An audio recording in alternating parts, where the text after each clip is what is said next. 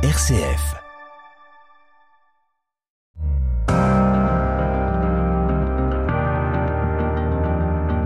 RCF, les racines du présent.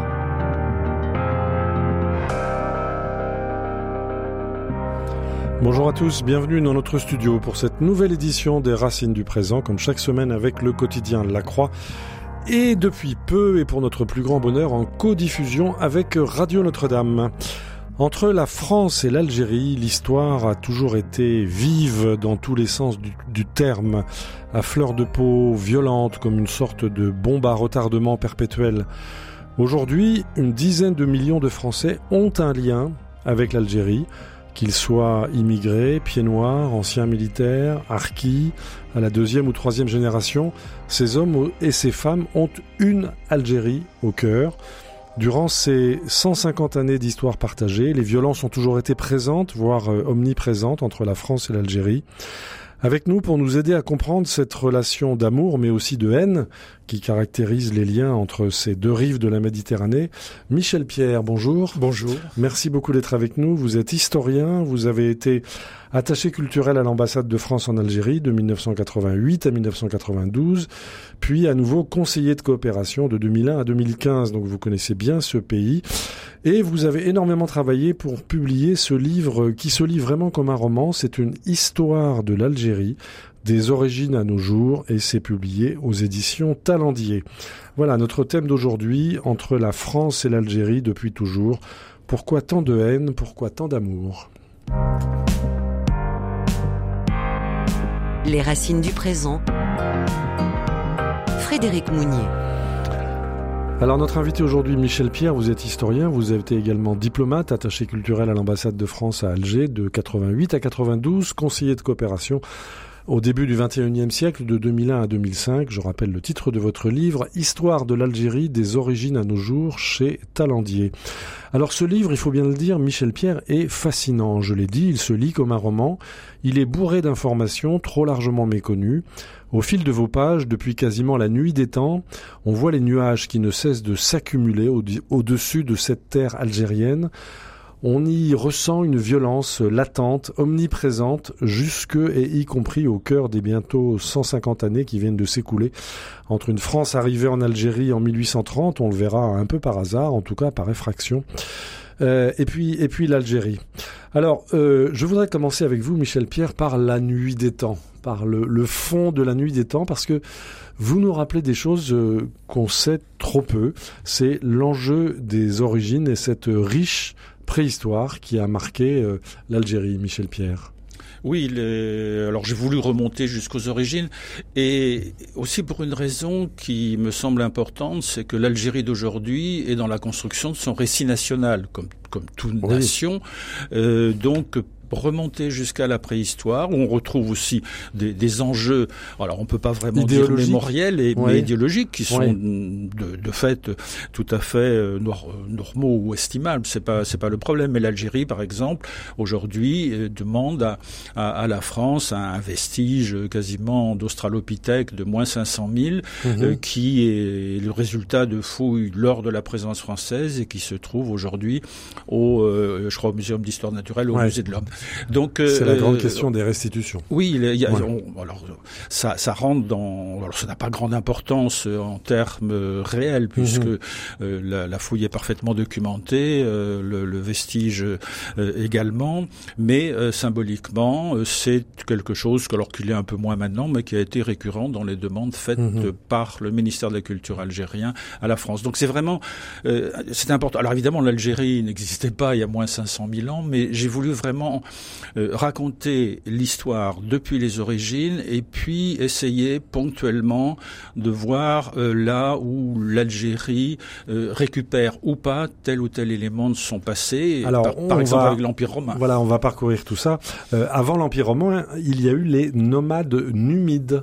Qui était-il, Michel Oui, Pierre alors, à la, à la, bah, ce sont des populations, euh, évidemment. Lors, lorsque les, les, Phéniciens puis les Romains vont arriver dans cette partie de l'Afrique du Nord, il y a évidemment une population locale oui.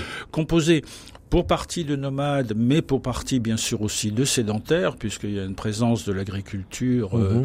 euh, très ancienne, puisque on se dit même qu'à l'époque où le Sahara était un peu vert, on a des premières euh, expériences tentatives à la fois d'agriculture et à la fois d'élevage, Mhm. qui est euh, évidemment qui, s'est- qui était également présent dans, dans, le- dans le nord. Donc ce sont des populations locales que nous appelons humides, dont on Oui. ignore bien évidemment euh, comment elles s'appelaient euh, elles-mêmes, comme ça arrive aussi un peu partout dans l'histoire du monde.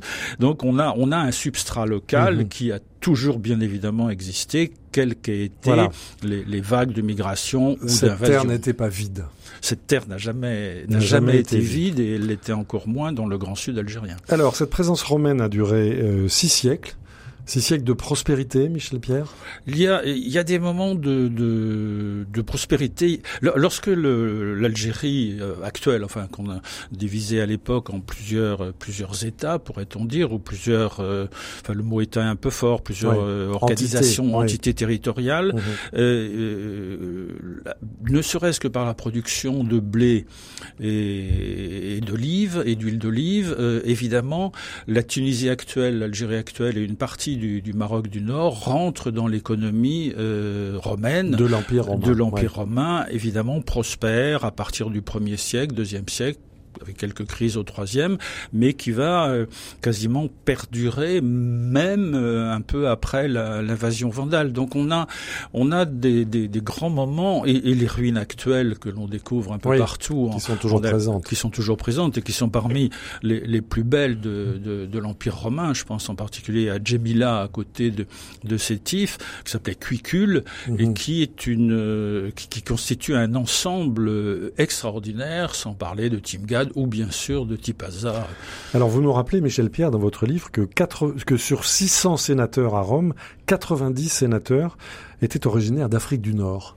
Oui, parce que euh, vous avez une forme de de- d'aristocratie Oui. locale, de, urbaine bien sûr, composée pour partie de, de, de personnes euh, arrivant de la péninsule italienne, mais en grande partie une aristocratie locale. Local, voilà, ça. euh, de ces grandes familles qu'on appelle numides ou, ou- Oui. ou d'origine berbère, pour en Mhm. employer un mot euh, également utilisé, qui vont euh, peu à peu euh, administrer les villes et à partir des, des villes et puis selon les processus euh, bien connus de l'empire, on est d'abord, on va pas rentrer tout à fait dans l'histoire antique, mais on est municipe de, de droit latin, puis on accède au droit romain, et puis après l'édit de Caracalla en 212, tout le monde est romain. Ouais. Donc tout le monde est en romain. Donc, il y a une intégration. Il y a une, il y a une intégration et comme les- les- le, le pays est assez prospère, Mhm. que euh, il y a aussi euh, toute une culture qui se développe, une culture écrite, euh, une culture euh, de, de création littéraire, comme on Ouais. le voit, comme on le voit. aussi- Alors au moment de l'époque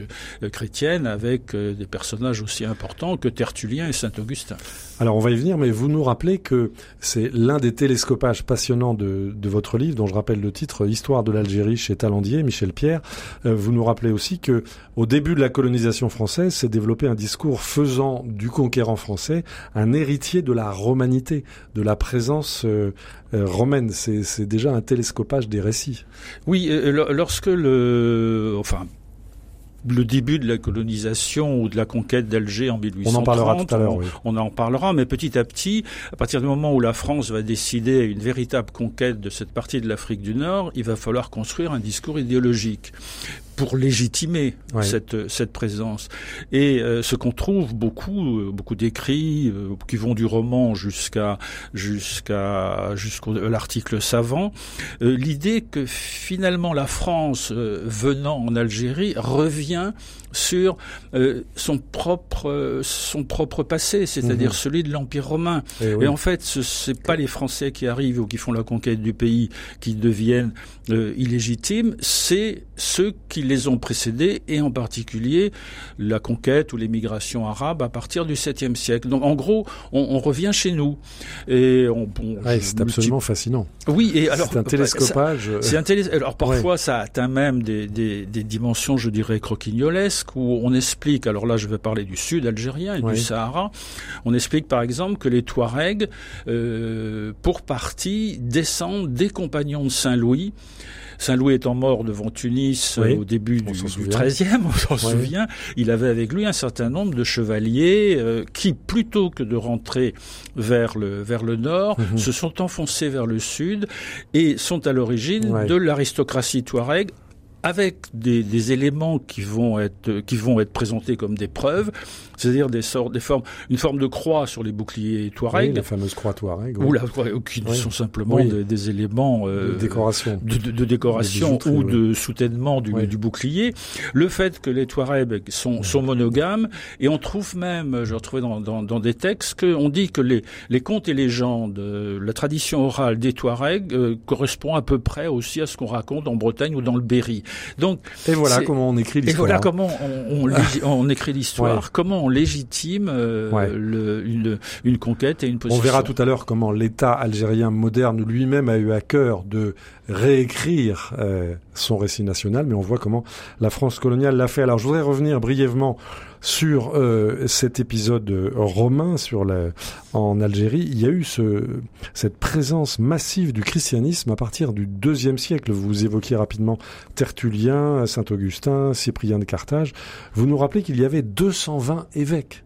Oui, euh, même plus parce que Ouais. quand il y a à Carthage euh, ce grand ce grand concile pourrait-on dire en, en 411, ce sont plus de 600 évêques de toute l'Afrique du Nord Ah oui. qui alors un évêque pouvait représenter une communauté moins importante Oui, c'était des petits diocèses. Voilà. Ça pouvait être des petits diocèses. Mhm. Mais c'est c'est effectivement une, une question qui reste un peu pendante pour l'historien.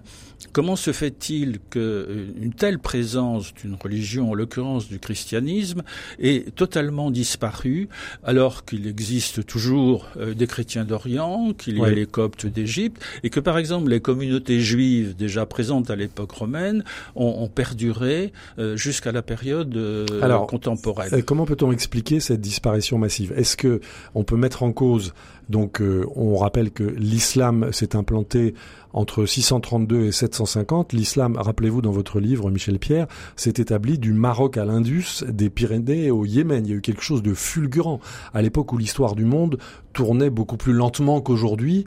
Ça s'est fait euh, extraordinairement rapidement.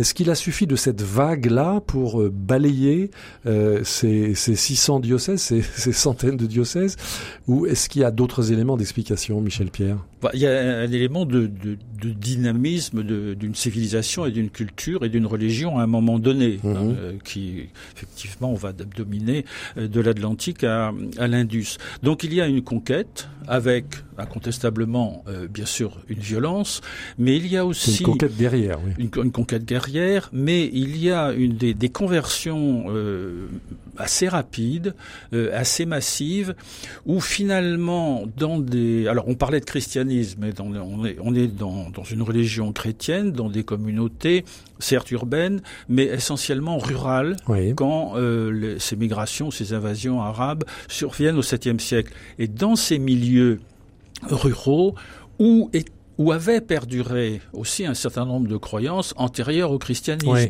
des rites agraires, euh, comme ailleurs aussi dans, dans, en Occident, qui, qui continuent à exister et qui vont continuer à exister Donc, il y a sous une certaine plasticité. Il y a une énorme plasticité et en même temps, Et l'islam s'y prête par sa simplicité. par sa simplicité, Oui. par le fait du, du Dieu unique, Mhm. et euh, d'un certain nombre d'éléments de croyance qui finissaient par être en quelque sorte moins compliqués euh, que des querelles byzantines, c'est le cas de, de le dire. C'est la, la, la- Ouais. le christianisme à la période byzantine dans cette partie de l'Afrique du Nord euh, avait fini, euh, y compris par euh, par lasser. Il y avait aussi oui, les ce querelles théologiques étaient in- Alors, incessantes. les querelles le- théologiques Le incessantes. manichéisme, le pélagisme. et le et le et le poids des impôts de cette période Ah oui. byzantine. C'est-à-dire Mhm. il y a des choses très concrètes, c'est-à-dire le nouvel le nouvel envahisseur lui bon bah, il semblait faire peser sur le bas peuple un- un- une fiscalité qui semblait moins importante Voilà. que que les périodes précédentes. Il y a eu donc des éléments guerriers, des éléments religieux et des éléments peut-être plus plus culturels qui ont permis cette euh, qui ont amené cette disparition de toute présence euh, chrétienne.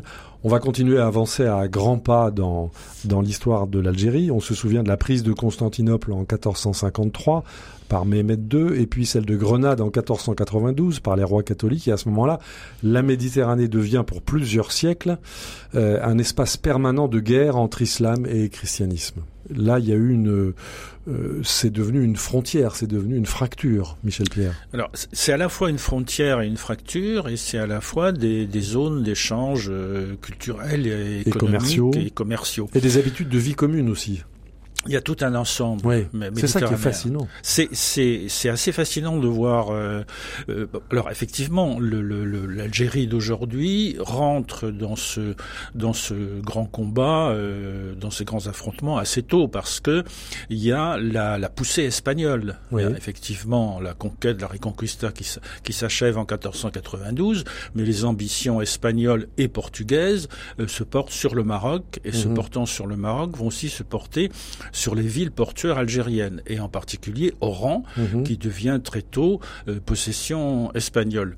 Et pour lutter contre euh, cette, euh, cette, offensive chrétienne, un certain nombre de, de ports algériens, dont Alger, mhm. vont faire appel à des, à des corsaires euh, des guerriers sur mer à la solde, pourrait-on dire, de l'Empire ottoman ou appartenant à l'Empire ottoman Barberousse et ses frères en est un exemple, et c'est eux qui, appelés par euh, la population d'Alger pour se défendre contre les Espagnols, vont finir par prendre le pouvoir euh, dans Alger, sa région et au-delà, et euh, devenir créer une sorte de, de d'État. Je pense mhm. qu'il y a évidemment une sorte, une forme d'État algérien à partir de, de 1516-1520, euh, ayant une vague plus ou moins vague selon les époques, on ne va mhm. pas rentrer dans les détails, en lien évidemment avec la sublime porte, avec Istanbul euh, et avec l'Empire ottoman. Alors on se souvient que récemment le pape François à Marseille a évoqué cette Méditerranée avec euh, les éléments de, de rupture, de fracture et puis les éléments de,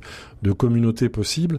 Euh, le pape François s'est élevé contre le trafic de migrants, le trafic des, des êtres humains. Déjà euh, au XVIIe siècle, la, la, question des esclaves, des captifs de rançon, des rachats d'esclaves, c'était quelque chose de très très important. Vous vous donnez un chiffre, Michel Pierre. Euh, entre 1580 et 1680, il y a eu plus d'un million euh, de rachats d'esclaves. C'était une industrie? Oui, c'est comment ça fonctionnait? C'est une forme d'économie. Oui. Euh, donc on bon c'est corporations de, de, marins et de conquérants qui sont présents à, à Alger, euh, à la fois capturent des navires en mer et font mhm. des raids sur les sur les côtes. Euh, sur les rives nord à ce moment-là. Sur, sur, la rive nord. Voilà sur, sur la, la, la Provence, les côtes espagnoles, euh, les, les, les, côtes françaises, les côtes Et on allait prélever On allait, on allait prélever ouais. sans, euh, sans désirer le massacre, parce ouais. que euh, finalement, euh, quelqu'un qui est massacré sert pas, sert pas à grand chose. Oui. On va même, il perd sa valeur marchande. On va même jusqu'en Islande, ah oui. une, une sorte d'opération entre les pirates de Salé au Maroc et, et ceux d'Alger qui vont aller jusqu'en Islande. Et donc, on fait des prisonniers et ces prisonniers euh, sont ensuite, alors soit utilisés parce qu'il y a quand même besoin d'une main-d'œuvre servile euh, dans, à Alger, dans les grands ports algériens, euh, soit ils, sont rendus contre, contre rançon. C'est une, mmh. une économie du racket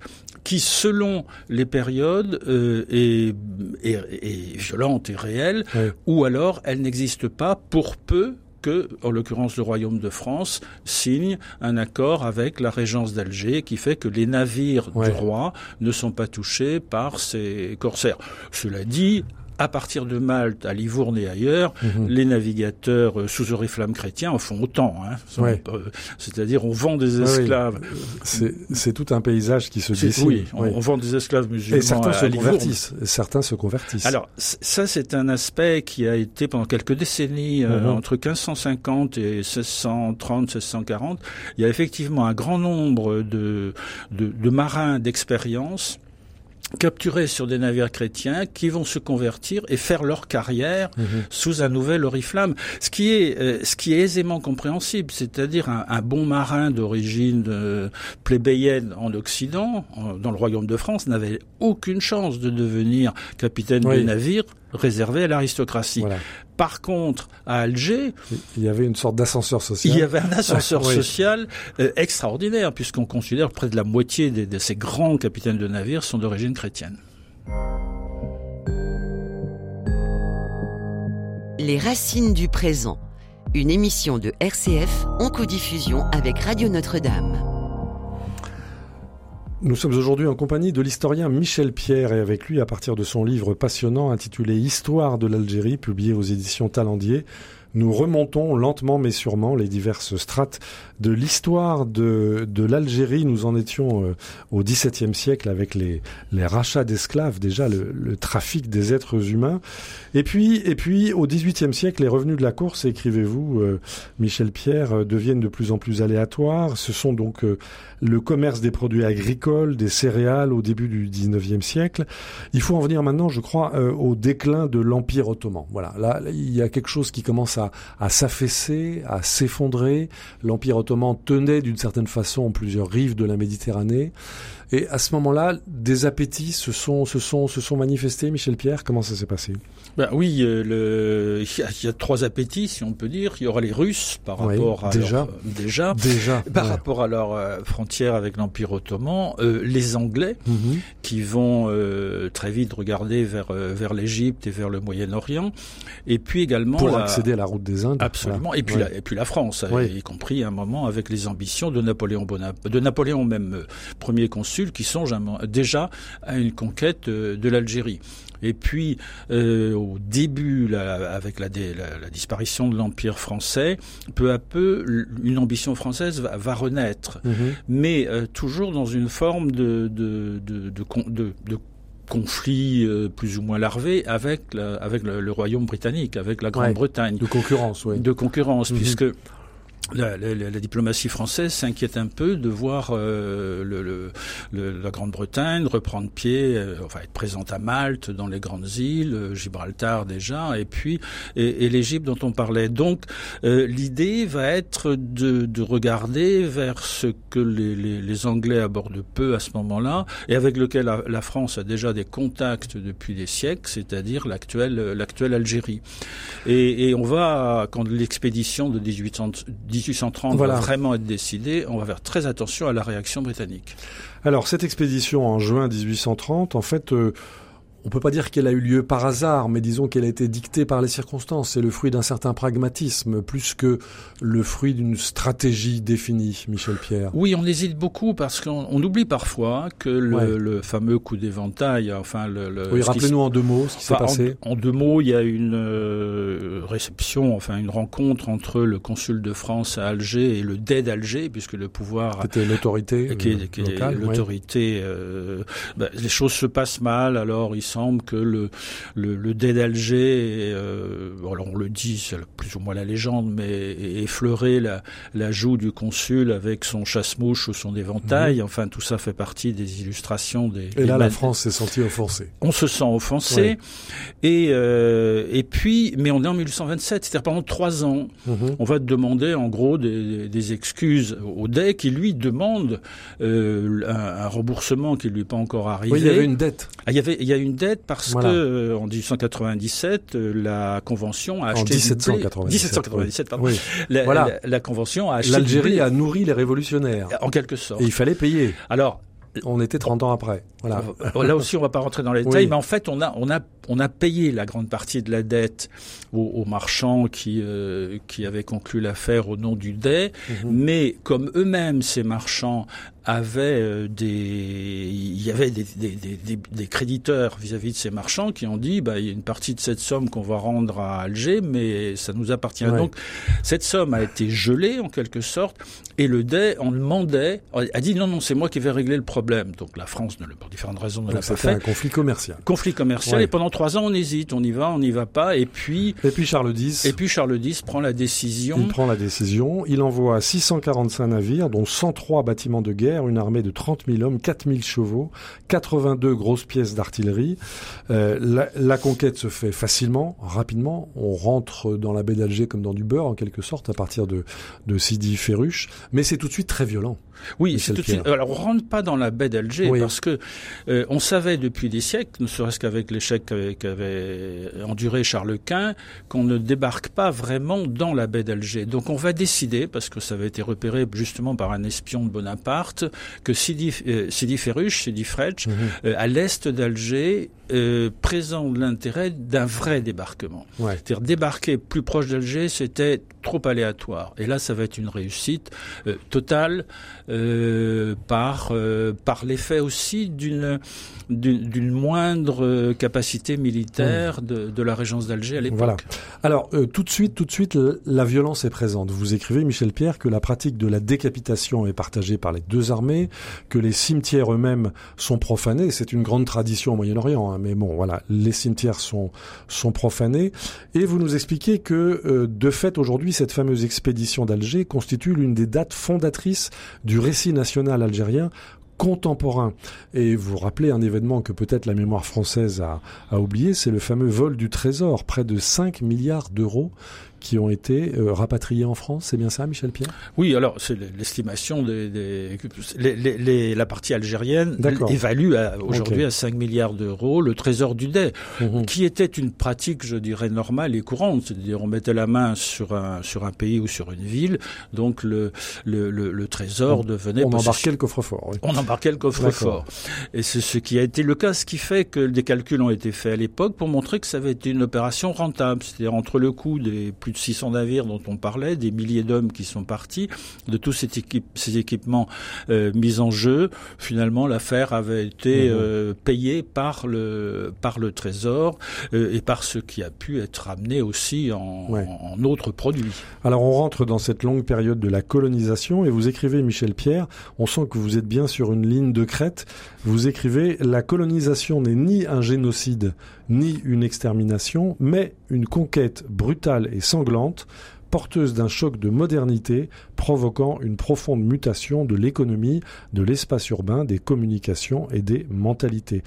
Euh, ces violences-là ont commencé par le vol de terre. C'est ça que vous nous expliquez, Michel Pierre. Alors, euh, pas tout de suite. Disons, les, les, grands, les grands séquestres de terre et de confiscation de terre ont, commencé euh, pour partie dès 1830, 1840, 1850, c'est-à-dire à partir du moment où les terres des tribus révoltées ou s'opposant à la présence française sont effectivement confisquées ou confiées à d'autres, qui peuvent être ces autres en question, des tribus qui, elles, ont choisi dès l'origine, ce qu'évidemment mhm. le récit national algérien, c'est normal, euh, choisit d'ignorer. Il y a toujours eu, dès la conquête française, des, des, des, tribus qui se sont mis euh, au, service du conquérant comme ils l'étaient au service euh, mhm. de, de l'Empire ottoman. Donc il y, a un certain nombre d'entre elles qui vont profiter de cette situation, d'autres qui vont en pâtir, mais les grands séquestres interviennent essentiellement et en particulier pour la Kabylie à partir de 1871, lorsqu'il y a la répression d'une révolte menée par euh, Mokrani euh, Mais alors, à ce moment-là. On, a le sentiment, en vous lisant Michel Pierre, que euh, cette longue période de la colonisation, donc de 1830 jusqu'en 1962, n'a jamais connu aucun temps de paix. Très peu, effectivement. Très peu. Alors, il y, a, il y a un temps de paix, euh, je dirais, entre les deux, entre les deux guerres mondiales. Oui. Ce qui explique l'incroyable euh, enthousiasme de 1930, c'est-à-dire le premier centenaire de l'Algérie française, euh, par les, les, constructions, les manifestations, les expositions, les défilés. La, la France affirme une forme de, de certitude. Et l'Algérie, c'est la France. Hein. Depuis 1848, ce sont des départements français. Euh, même si les citoyens qui, les habitants de l'Algérie ne sont pas vraiment des citoyens, mmh. des citoyens français. Donc on a, euh, on a, on a une période assez courte, effectivement, 1920, 1938, 39, mais qui est quand même parcouru de, la naissance d'un nationalisme qui va finir par Alors on va y venir, mais je voudrais vous faire écouter, Michel Pierre, une petite illustration médicale, euh, musicale pardon, de cette période de, disons, de latence euh, entre les deux guerres. Euh, c'est le fameux film Pépé le Moco. nous sommes en 1937, un film de Julien Duvivier avec la grande figure de de Jean Gabin.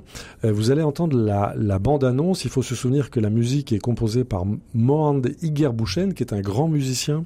Oui, qui est à la fois, qui est, comme son nom l'indique, euh, vraiment, euh, lui, algérien depuis mhm. longtemps, et qui est à la fois un musicien et un compositeur de plus en plus reconnu, y compris en France métropolitaine, mais jusqu'à jusqu'à Hollywood, et qui va faire la musique de, de films, au même titre que d'autres artistes qui vont soit dans le domaine de la peinture, soit dans le domaine de l'art dramatique ou, de, ou du chant, euh, vont commencer vraiment à émerger dans ces années 1930.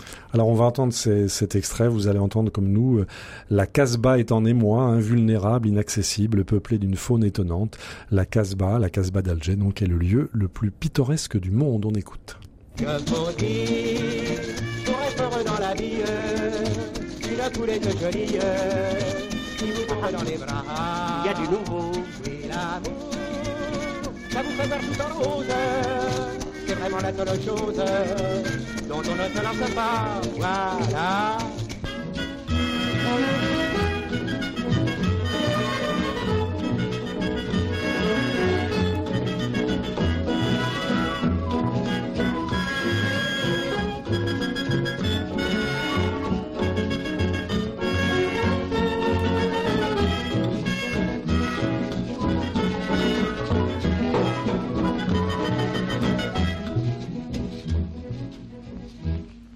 Ta gueule. Sur la tête de mon père. Oh, Qu'est-ce que tu risques Il a été guillotiné. Et puis reprenons, hein. Bouge-bouge, t'as nul, hein La police, la police.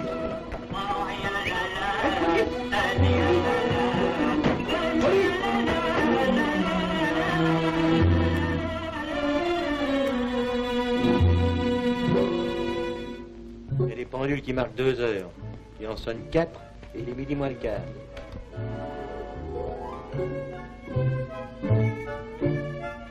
Mon cher Pépé, voici un cambriolage qui vous honneur. Quand on tuera Pépé, il y aura 3000 veuves à son enterrement. Il n'y a qu'un moyen d'arrêter Pépé. C'est de le faire descendre en ville. Un pas dehors, il n'y a plus de Pépé. C'était toute une ambiance Alger 1937, euh, le film Pépé le Moco, un film de Julien Duvivier avec Jean Gabin.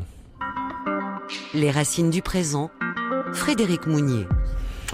Aujourd'hui, nous évoquons l'histoire de l'Algérie, les racines de l'histoire de l'Algérie avec l'historien Michel Pierre qui publie une passionnante histoire de l'Algérie chez Talandier, qui, je l'ai dit, se lit vraiment comme un roman et avec lui, nous essayons de comprendre au fil des siècles pourquoi entre la France et l'Algérie, pourquoi tant de haine, pourquoi tant d'amour. Alors, vous rappelez, Michel Pierre, que en, durant la Première Guerre mondiale, près du tiers de la population musulmane masculine âgée de 20 à 40 ans en Algérie s'est trouvée en France, soit en uniforme, euh, soit comme travailleur pour la Première Guerre mondiale. Et donc, ça a été une rupture euh, induisant une, une nouvelle conscience de soi.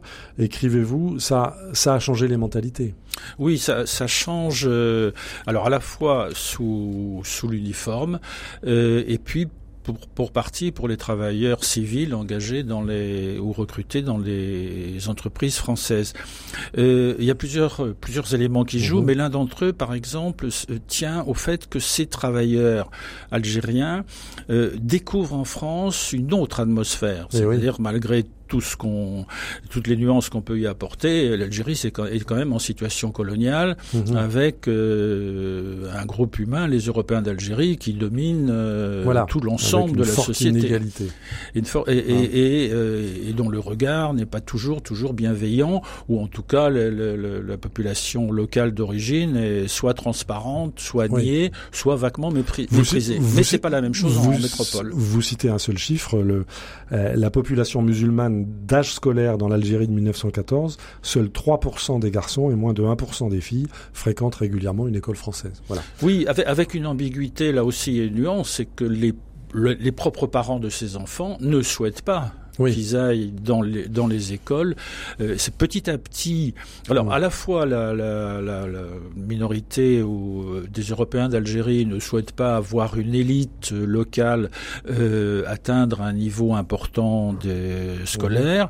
Euh, on, on trouve beaucoup de textes disant bon, c'est très bien s'ils savent lire et écrire et puis qu'ils peuvent avoir un petit peu de, de formation professionnelle, mais n'allons pas au-delà parce que sinon on va faire des aigris, des, Voilà. et- etc. Et euh, donc il y a un double mouvement, hein, une réticence d'une partie des, colons à organiser cette alphabétisation, et puis une réticence aussi des parents à voir leurs enfants aller dans, l'école du conquérant. Alors vous décrivez, Michel Pierre, euh, entre les deux guerres et plus précisément après la Deuxième Guerre mondiale, la naissance d'une idée nationale en Algérie avec deux personnalités, Messali Hadj et Ferhat Abbas. Qui était-il? Oui, j'a- j'ajouterais même une troisième, Oui. euh, un troisième qui est Ben Badis, qui Mhm. lui est un, un imam de, de, de Constantine et qui va à Noulema, un savant musulman, euh, euh, originaire d'une famille qui avait très proche de la colonisation française et qui lui-même va commencer une réflexion à partir de la religion à partir de la langue et à partir du pays. Et c'est lui le premier, Ben Badis, en 1931, euh, qui proclame, euh, en réaction au, au premier centenaire de l'Algérie française, l'Algérie est mon pays, l'arabe est ma langue et l'islam est ma religion. Autour Voilà. de ces... c'est Le rôle que- fondamental de l'islam, hein, Oui, y a, dans alors, il y a- l'aspiration. ah, il y a, il y a à la bien évidemment Ouais. une partie de la, de le, on le voit aussi chez Abdelkader et on remonte au début Oui. de la résistance à la France. On- on- On, oui. on a, on a un religieux à la base qui est Abdelkader qui appelle au djihad, c'est-à-dire à la guerre sainte par rapport à l'envahisseur. Donc nous avons Ben Badis dans les années 31.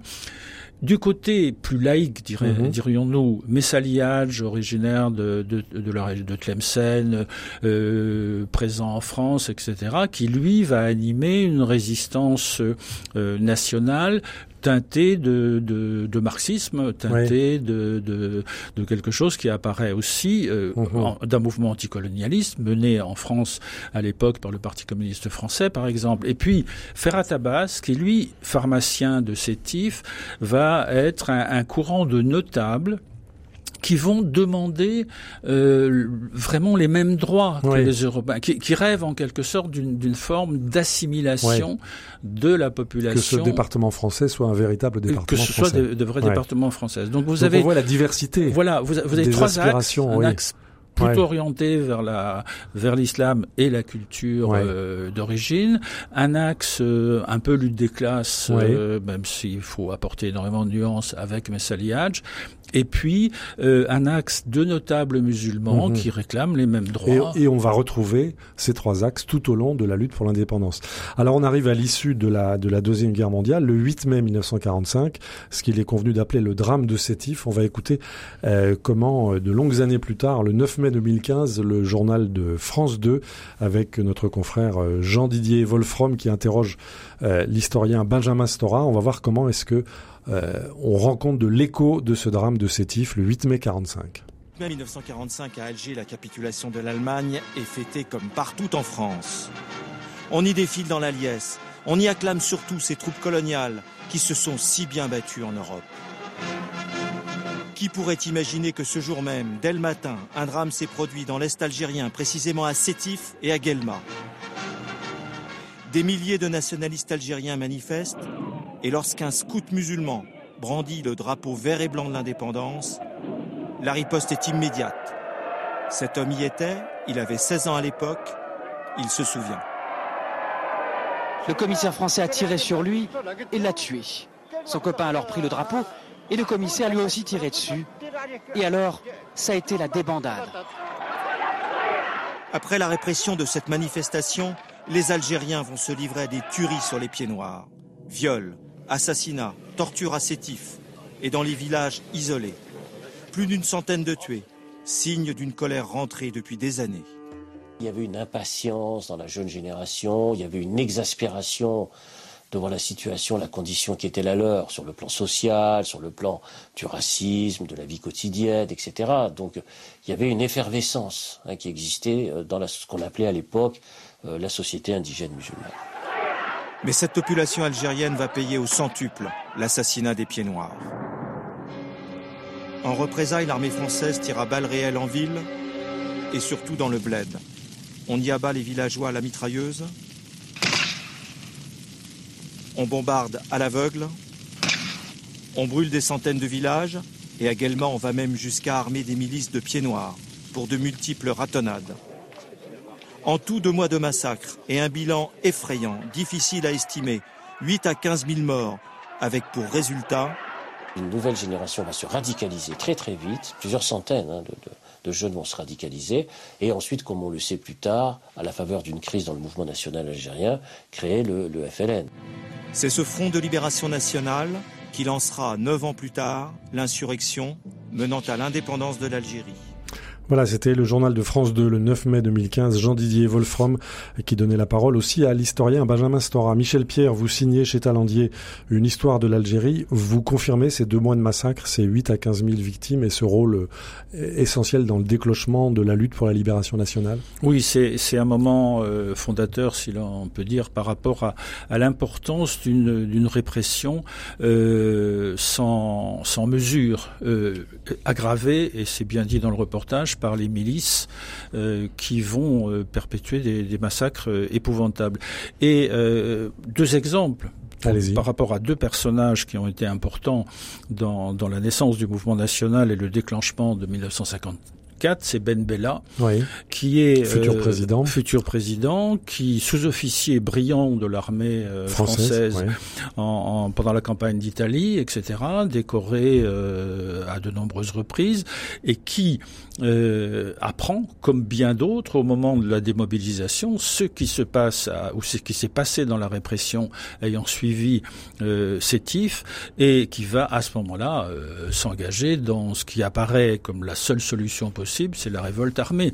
Mhm. Et un autre exemple, c'est le grand écrivain et dramaturge Kateb Yassine, qui lui-même est présent, a vu tout ce qui se passe et a 14 ans, et qui va aussi, là je dirais, mhm. sur d'un côté on a un militaire, de l'autre on a un futur grand écrivain, qui euh, vont considérer que ben, il n'y a plus de solution autre que celle de, de, de la révolte armée. Même si la, la, le gouvernement français, en particulier le gouverneur général qui est présent à Alger à l'époque, euh, va demander euh, un rapport qui sera jamais totalement terminé et se rendre compte à ce moment-là que le, fossé peut devenir euh, infranchissable. Et donc il y aura quelques mesures de clémence, mais c'est trop tard.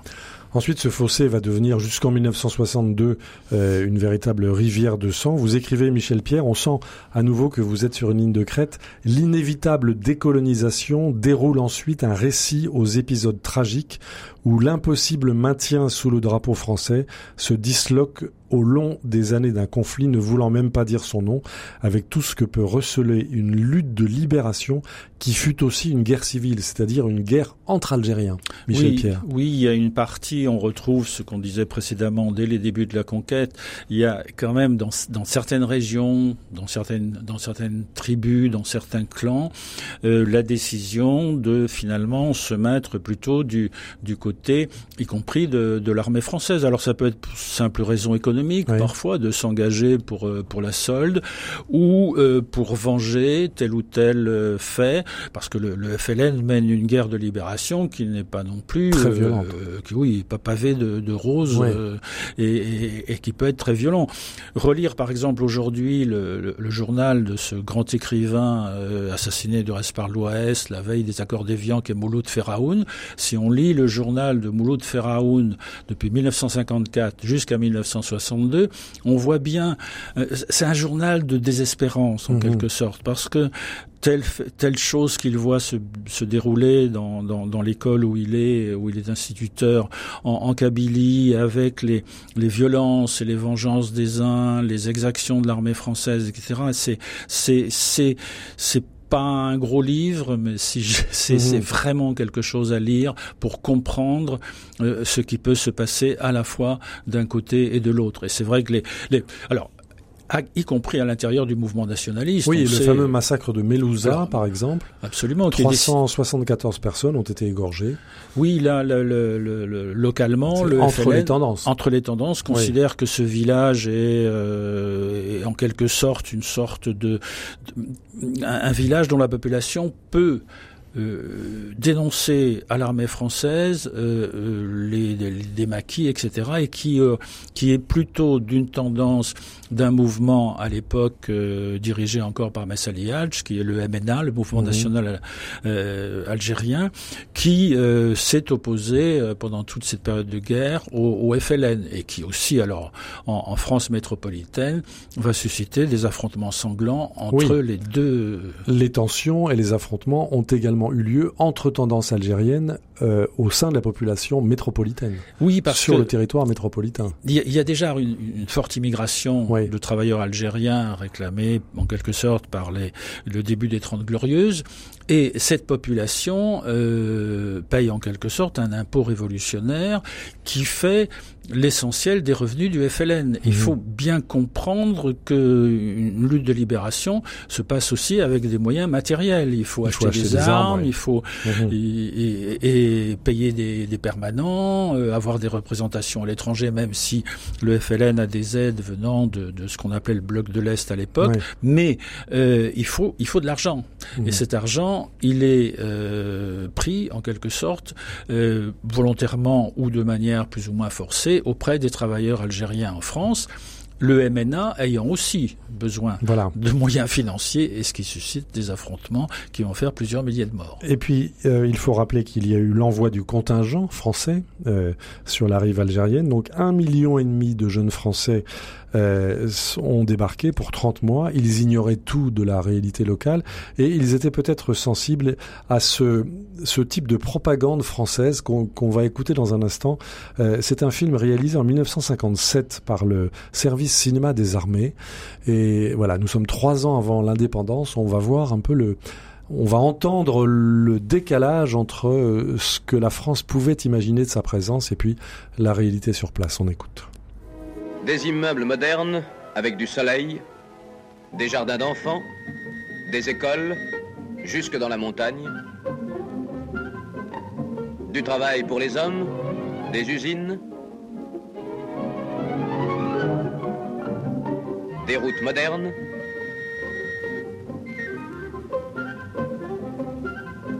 un réseau ferroviaire honorable, des ports avec des kilomètres de quais, des docks silos,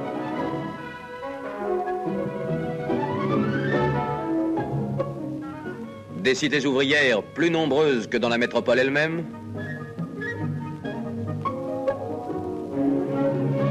des aérodromes de classe internationale, voilà ce qu'en un siècle le génie occidental, le génie français, nos ingénieurs ont implanté en Algérie.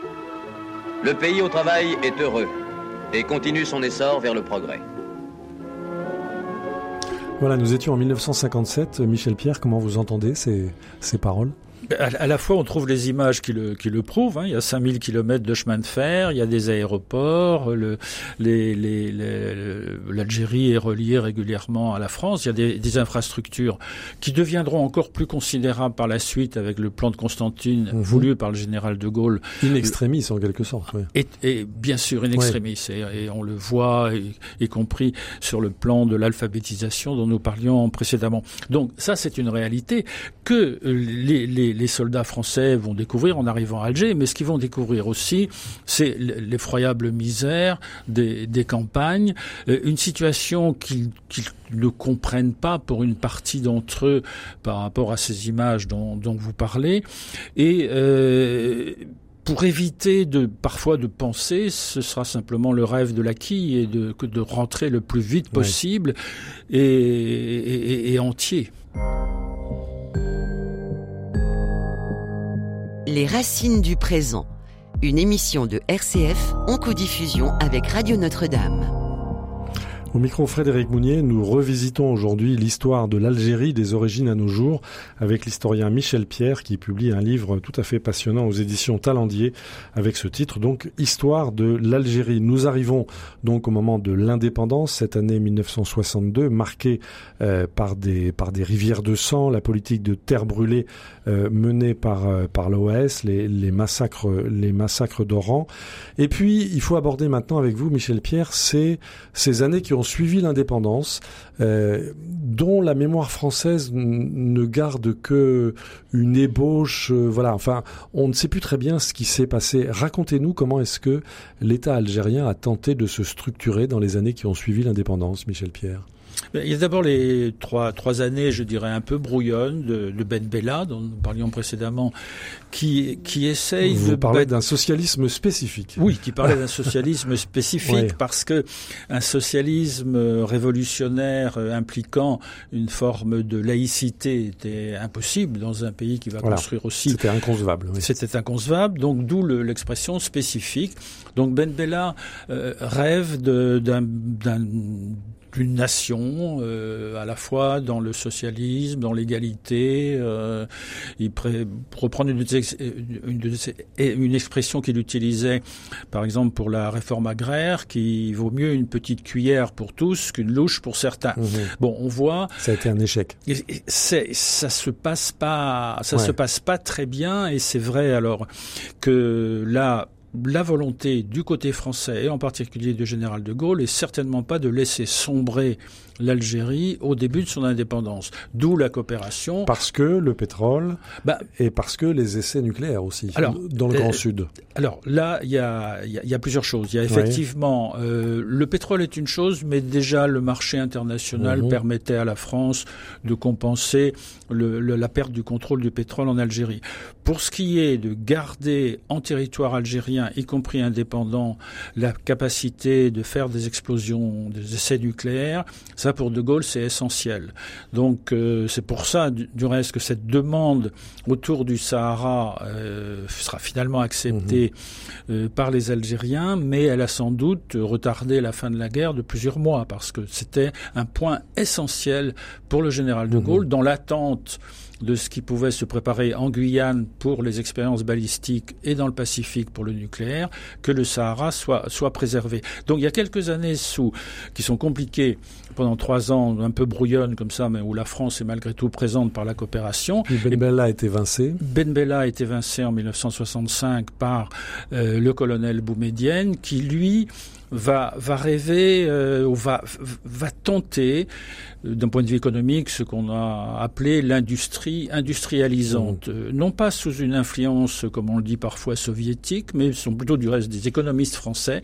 L'idée n'est pas absurde, c'est-à-dire on construit un certain nombre de grands ensembles, ne serait-ce que la sidérurgie à Annaba, euh, qui, par euh, capillarité, en quelque sorte, vont ensuite, ces grands ensembles industriels, mmh. vont donner naissance à des, des ensembles plus modeste et finalement Sauf le pays. que ça n'a pas marché. Sauf que ça, pour différentes et vous êtes, et vous êtes très sévère, Mi Michel Pierre. Vous écrivez euh, de, à propos des années qui ont suivi, la conjonction d'une gouvernance erratique, d'une démographie non maîtrisée, d'une économie disloquée, d'une prédation tolérée, de ressources diminuées prépare une effervescence populaire aux couleurs d'un islam totalitaire.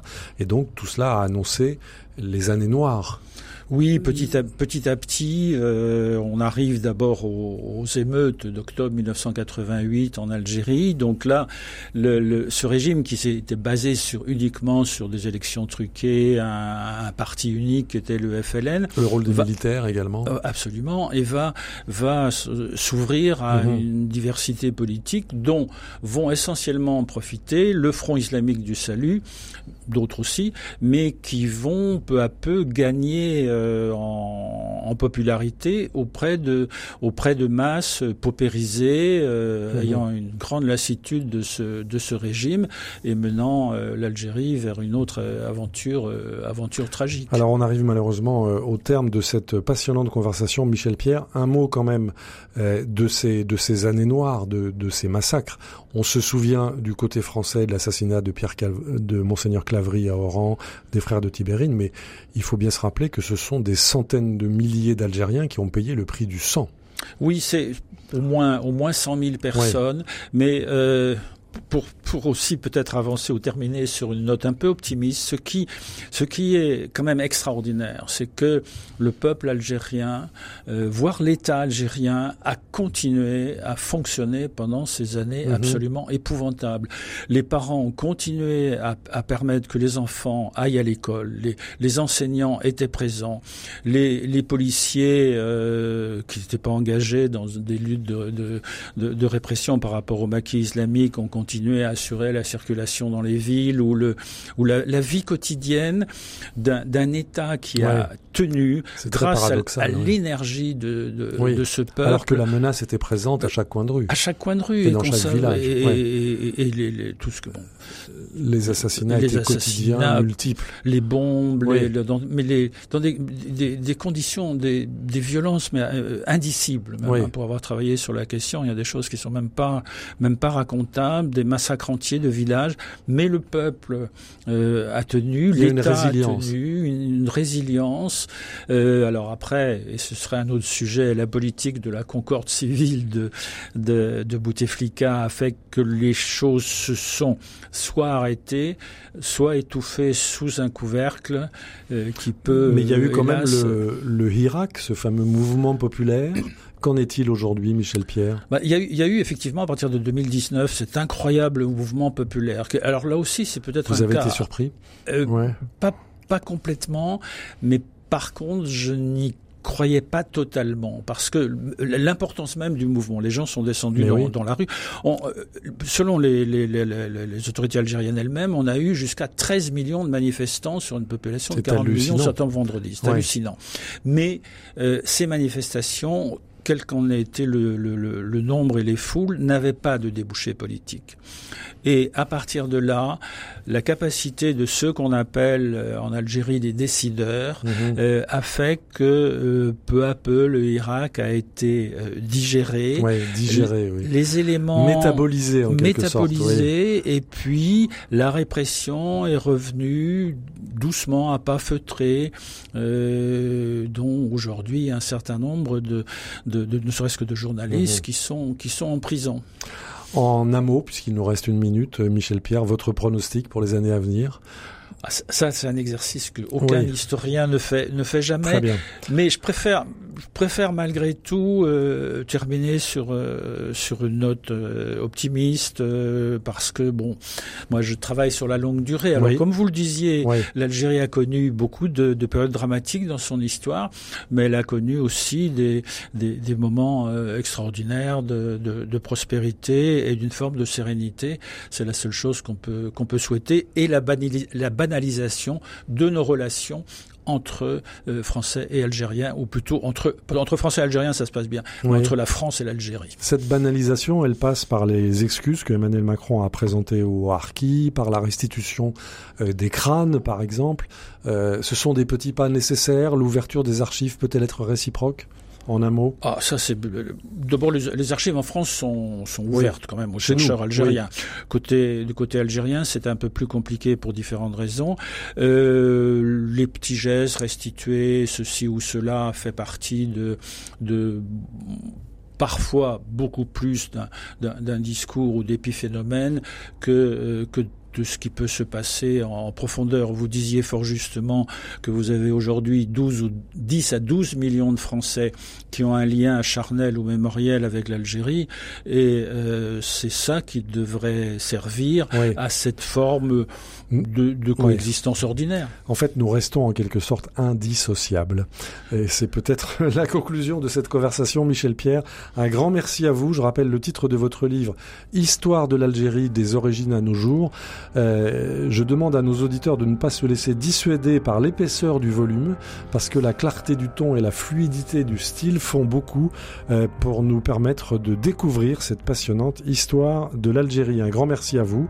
Merci à vous. Un, un grand merci également à notre réalisateur Pierre-Henri Paget. Vous pouvez évidemment retrouver cette émission ainsi que les références du livre de notre invité sur euh, les sites de RCF et de Radio Notre-Dame. Vous pouvez évidemment nous écouter en balado-diffusion, en podcast. Il vous suffit de taper Les Racines du présent sur n'importe quelle plateforme de podcast, sur votre téléphone, sur votre ordinateur, et vous aurez accès à l'ensemble de nos émissions. Merci à vous tous pour votre fidélité et à la semaine prochaine.